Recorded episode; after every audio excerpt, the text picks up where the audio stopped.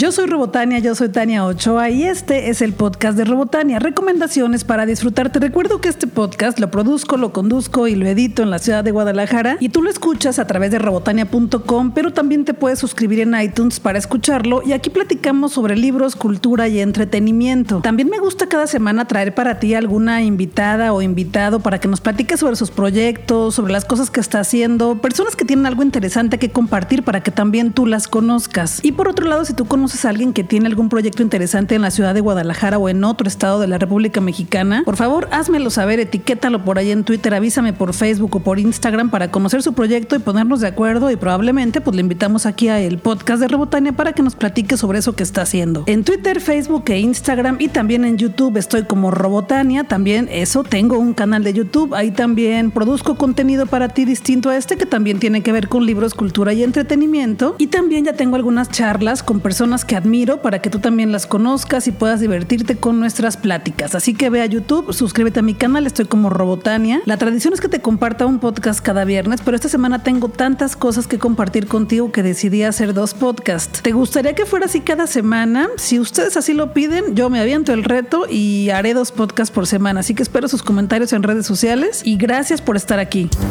Marvel Studios, que también es de Disney, me invitó a la función de prensa de la película Ant-Man and the Wasp, que se puede traducir al español como El hombre hormiga y la avispa. La función fue en IMAX 3D y quiero platicarte que me la pasé muy bien. La película es muy entretenida, es muy divertida, las escenas de acción están muy bien logradas, son escenas de acción muy rápidas y con efectos especiales fabulosos. Es una película de cómics, pero tiene muchísima comedia. Y para las personas que no lo saben, estos dos superhéroes, el hombre hormiga y la mujer avispa, tienen una peculiaridad, tienen un poder que es la habilidad de encoger Sí, es muy curioso porque se hacen súper chiquititititos y casi nadie los puede ver y con eso atacan a sus enemigos. Y bueno, también tienen el superpoder en ocasiones de hacerse muy grandes para lograr hacer cosas increíbles, pero eso es mucho riesgo, así que casi no lo hacen. Y para esta historia, Atman tiene arresto domiciliario después del desastre que hizo en Capitán América Civil War, pero eso no impide que dos personas lo busquen para una misión. Hope Pym, que es la avispa o de Wasp, y el Dr. Hamping lo buscan para que los ayude a cumplir una misión para la cual otra vez tendrá que usar su traje de Ant-Man. La misión de esta película es muy sencilla, eso me gustó que no es una trama complicada ni compleja y aunque algunas de las mejores escenas ya las vimos en el teaser y en el tráiler, sí, la escena donde aparece Kitty y también la escena en donde la casa se hace chiquita, pues hay muchísimas más escenas que vale que las veas en el cine. El guiño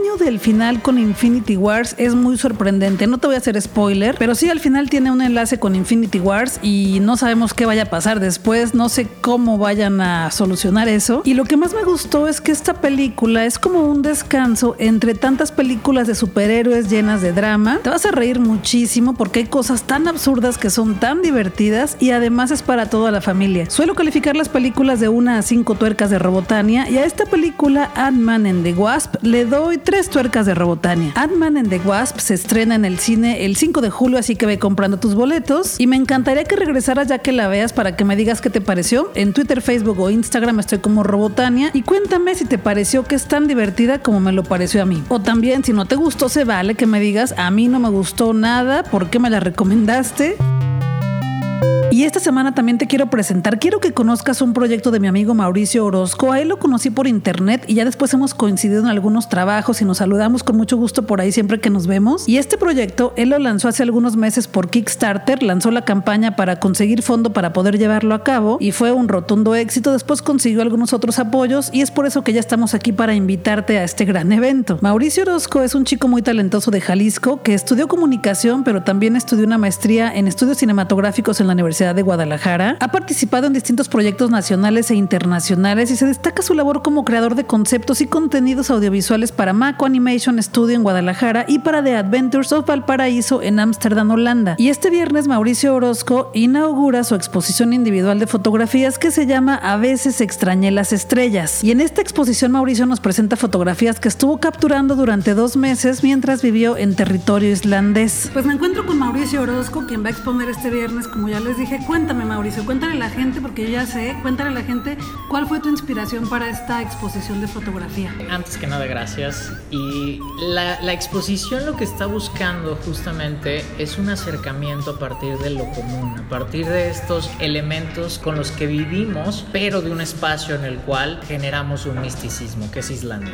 Islandia definitivamente fue la inspiración, el paisaje, la gente, el trayecto, el clima, etc. Por eso es que la exposición se llama como se llama. A veces extraña las estrellas por esos eternos días que viví en, en Islandia. Y lo interesante y lo que sí van a encontrar es un anecdotario, es un grito del artista con el cual lo que estamos queriendo hacer no es mostrarles unas fotos bonitas, sino más bien llenas de contenido en el sentido en el cual ustedes rellenan ese contenido, que el espectador vaya e imagine la situación, que imagine el espacio, que imagine el clima, cómo fue que llegué ahí, qué es lo que me mueve para eso. Y que se complementen también con el discurso y con el texto que es el que da la narración eh, dentro de la exposición, que es ese recorrido que les sugerimos que tengan, pero lo interesante también que quisimos hacer con esto fue que el espectador se sintiera libre de hacer la exposición suya, que el espectador fuera, viera las fotos,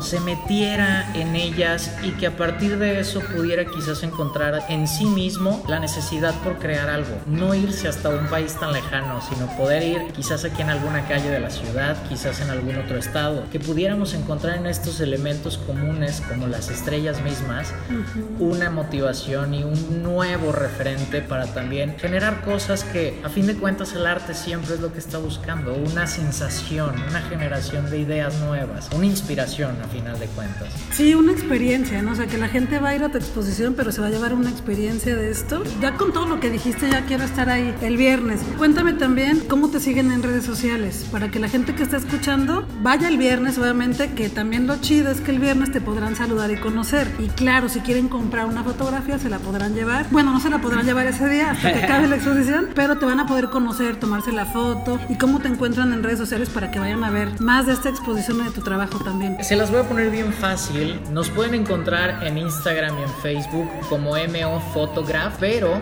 si se van a Facebook y buscan el evento de la inauguración, inauguración, a veces extrañé las estrellas, ahí vamos a estar subiendo toda la información, no solo referente a la inauguración, sino de las actividades paralelas que estamos preparando también con respecto a esto. Tenemos muchas sorpresas todavía para hacer en un mes. Pues sí, digo, lo ideal sería que fueran pasearse, platicar.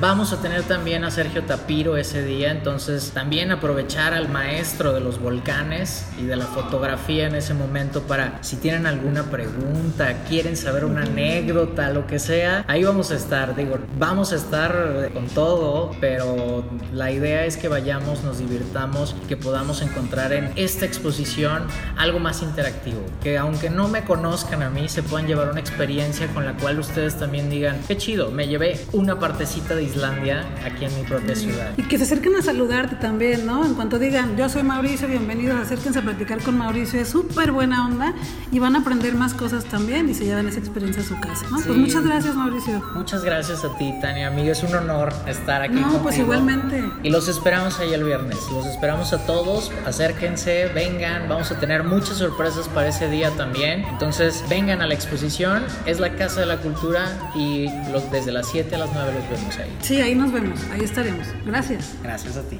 La inauguración de A veces extrañé las estrellas, exposición de fotografía de Mauricio Orozco, será este viernes 6 de julio a las 7 de la noche en la Galería Juan Soriano de la Casa de la Cultura Jalisciense que está en la calle Constituyentes número 21 en la Colonia Moderna frente al Parque Agua Azul en Guadalajara, Jalisco, México. Esta exposición estará hasta el 12 de agosto. Lo mejor es que vayas este viernes para que conozcas a Mauricio, pero si no, tienes hasta el 12 de agosto para que vayas a ver estas fotografías. Y este viernes Mauricio nos dijo que habrá un montón de sorpresas, pero también habrá un cóctel por cortesía de cervecería Nahuala y tequila juvenal. Así que ahí nos vemos el viernes para que conozcas a Mauricio Orozco, para que veas su trabajo y también para saludarnos.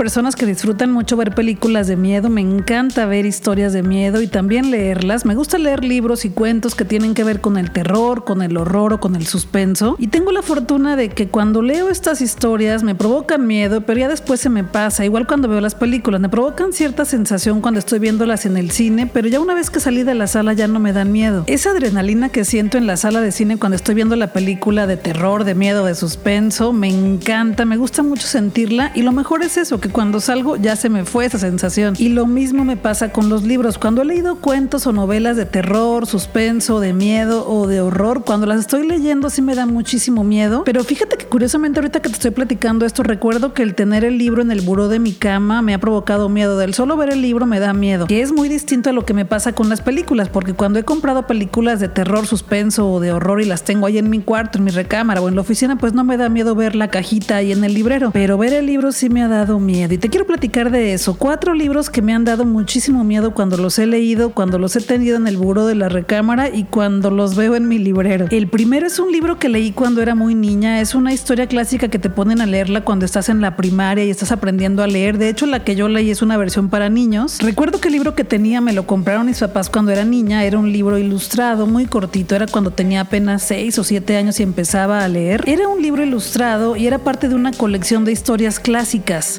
Desafortunadamente ya no tengo ese libro y si me lo encontrara alguna vez en alguna librería de usados me lo compraría con muchísimo gusto porque rescataría un pedacito de mi infancia. Y creo que este libro me daba mucho miedo porque cuando yo era niña en los 80 estaban de moda los robachicos. Qué feo que estén de moda, pero sí, te decían tus tías o tu mamá, cuidado, no te vayas a perder porque hay un robachicos y te vas a robar. Entonces yo cuando leí este libro pues me acordé de eso, del robachicos con el que tanto amenazaban. Y es que en serio en todos los noticieros salía que había robachicos y que se robaban a las niñas y a los niños. Y yo tenía estrategias que practicaba todos los días cuando mi mamá estaba distraída para poder lograr que me rescatara si es que me querían robar, por ejemplo. Cuando íbamos caminando en la calle, por alguna razón yo me quedaba atrás de mi mamá, hacía como que me tapaba la boca y hacía esto así de... Mm, mm". Y según yo gritaba muy fuerte por si es que alguien me tapaba la boca y me quería subir a un carro o robarme, mi mamá me escuchara y pudiera rescatarme. Y siempre me funcionaba, hacía tan fuerte el ruido con la boca que obviamente mi mamá volteaba y me decía, ¿qué, qué tienes, Tania? ¿Qué pasó? Y yo, no, nada, nada. Y seguía jugando, ¿no? Pero estaba practicando por si alguna vez me querían robar. Es que en serio, era un terror horrible que nos metieron en la cabeza a los niños de los 80 con los robachicos. Y bueno, al libro al que me refiero se llama El flautista de Hamelin. No sé si ya lo leíste tú también, pero es un libro clásico. Es una fábula o leyenda alemana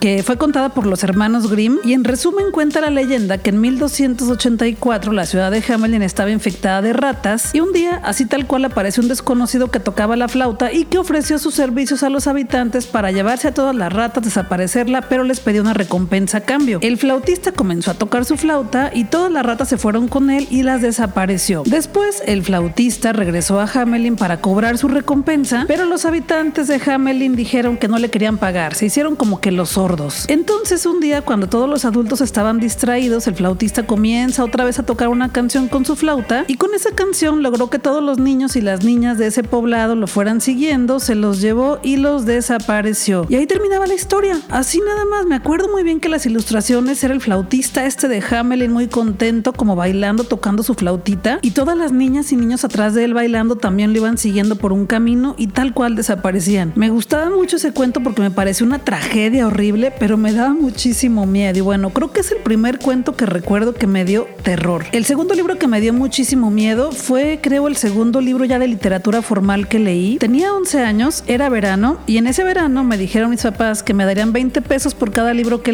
leyera. Y mi mayor objetivo en ese verano era comprarme unos patines de línea. Así que dije, va, acepto el reto. Y me llevaron un montón de libros a mi cuarto para que empezara a leer. Mi papá siempre dio clases de literatura, es un lector voraz, se lee hasta 5 libros por semana. Y entre esos libros estaba este, que es uno de los que más me ha dado miedo en toda mi vida. De hecho, todavía lo veo en mi librero y me da miedo agarrarlo. Cuando empecé a leer este libro no sabía de qué trataba para nada. Vi la portada, pero no le entendí bien a qué se refería, porque le dije a mi papá que no me platicara de qué trataban los libros, que mejor me los dejara ahí, que fueran clásicos, que estuvieran chidos, que yo confiaba en él. Pero él sí me dejó muy claro que cuando ya los leyera me iba a preguntar de qué trataban para estar seguro de que sí los había leído, ¿no? Y en este momento has de decir, ¿y por qué no te metiste a Wikipedia a ver de qué trataba el libro? Hiciste trampa y cobraste los 20 pesos. Pues déjame que te diga que aunque Wikipedia es de lo más común el día de hoy y aunque hoy esté descansando porque está en protesta, cuando yo tenía 11 años no existía Wikipedia, así que no había otra manera de saber de qué trataba un libro más que leyéndolo. Empecé a leer este libro. Se me hizo como que el inicio fue muy largo, no sabía bien de qué iba a tratar, no entendía hacia dónde iba. Y el libro trataba sobre un hombre que pertenecía a la burguesía, que era millonario, que le gustaba mucho disfrutar el arte y tras, de repente decide que no quiere envejecer, por lo que decide venderle su alma al diablo. Y el trato con el diablo era que el retrato de este señor que se llama Dorian Gray iba a envejecer y él iba a permanecer joven. Sí, a lo mejor ya adivinaste a cuál libro me refiero. Es el retrato de Dorian Gray de Oscar Wilde, una novela clásica y que cuando le he platicado a algunas personas que me da muchísimo miedo ese libro, me dicen que porque yo creo que eso tiene que ver con que lo leí muy chiquita, tenía 11 años y era la segunda novela de literatura ya formal que leía. Era un libro de más de 200 páginas. Ya no era un libro ilustrado de 10 páginas o de 20 páginas. Y bueno, en serio, ver el libro en el buró de mi tocador para terminarlo me daba miedo, me daba miedo abrirlo, no quería tocarlo, no quería tenerlo y hasta lo volteaba porque en la portada aparece Dorian Gray con el retrato que está como un monstruo, así una cara muy fea. Les voy a poner la portada ahí en mi Twitter y en Facebook para que vean la edición que yo tengo y que fue la edición que leí y que por cierto es un libro que es de mi papá, pero él no sabe que lo tengo. Yo creo que sí sabe porque a veces escucha este podcast y a veces viene a mi casa y ve los libros que tengo, pero bueno, ese libro sí era de él. Ahora ya puedo decir que es mío. Espero que no me lo pida porque lo quiero mucho.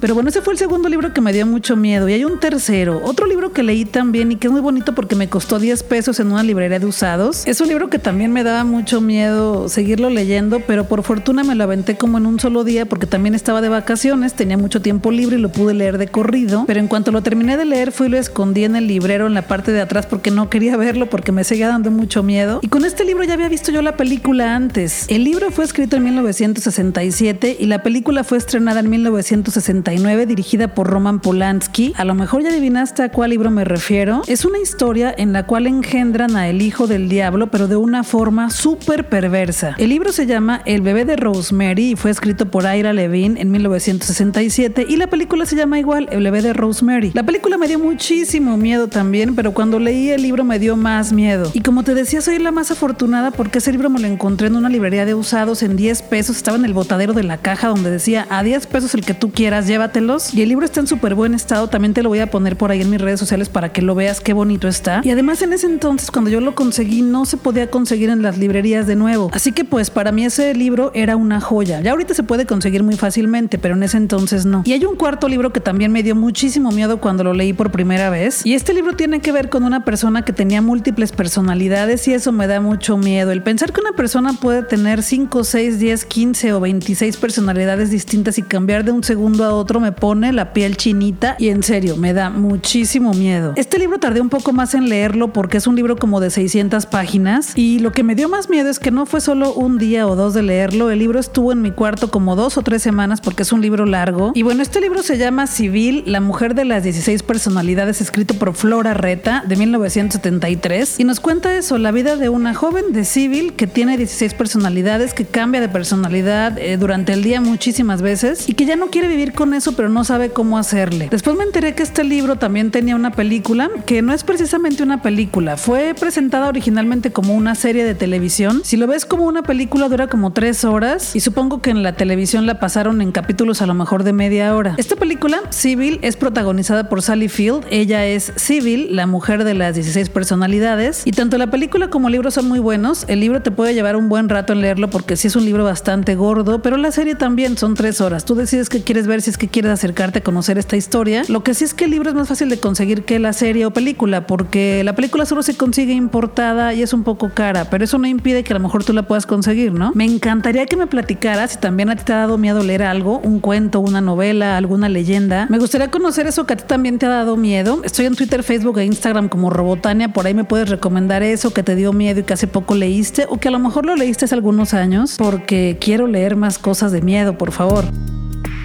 Jan Tirsen viene a Guadalajara a ofrecernos el concierto solo piano en el conjunto de artes escénicas, en el cual interpretará una colección de solos de piano y violín de su nuevo libro de música, EUSA. Jan Tirsen es conocido porque él compuso la música de la película Amelie y este concierto será el domingo 8 de julio a las 6.30 de la tarde en la sala Plácido Domingo del conjunto de artes escénicas. Los boletos cuestan desde 1.300 a 2.000 pesos, depende de la zona que tú prefieras y ya los puedes comprar en las taquillas del conjunto de artes escénicas o también comprarlos en línea en conjunto de artesescénicas.com y ya te has dado cuenta que el conjunto de artes escénicas te quiere mucho, quiere mucho a las personas que escuchan el podcast de Robotania porque me ha mandado un montón de regalitos para ustedes. Como ya te había dicho en episodios anteriores, sí, también nos mandaron boletos para este concierto de Jan Tiersen en Guadalajara, así que tienes que estar pendiente de mi Instagram porque ahí regalaré los boletos para este concierto. Si todavía no me sigues en Instagram, muy mal, tache para ti, tienes que seguirme porque ahí voy a regalar los boletos, estoy como Robotania. Y en estos días ya voy a regalar los boletos, así que ve Instagram a seguirme. Estoy como Robotania y espera la sorpresa para que participes y puedas ganar un boleto doble.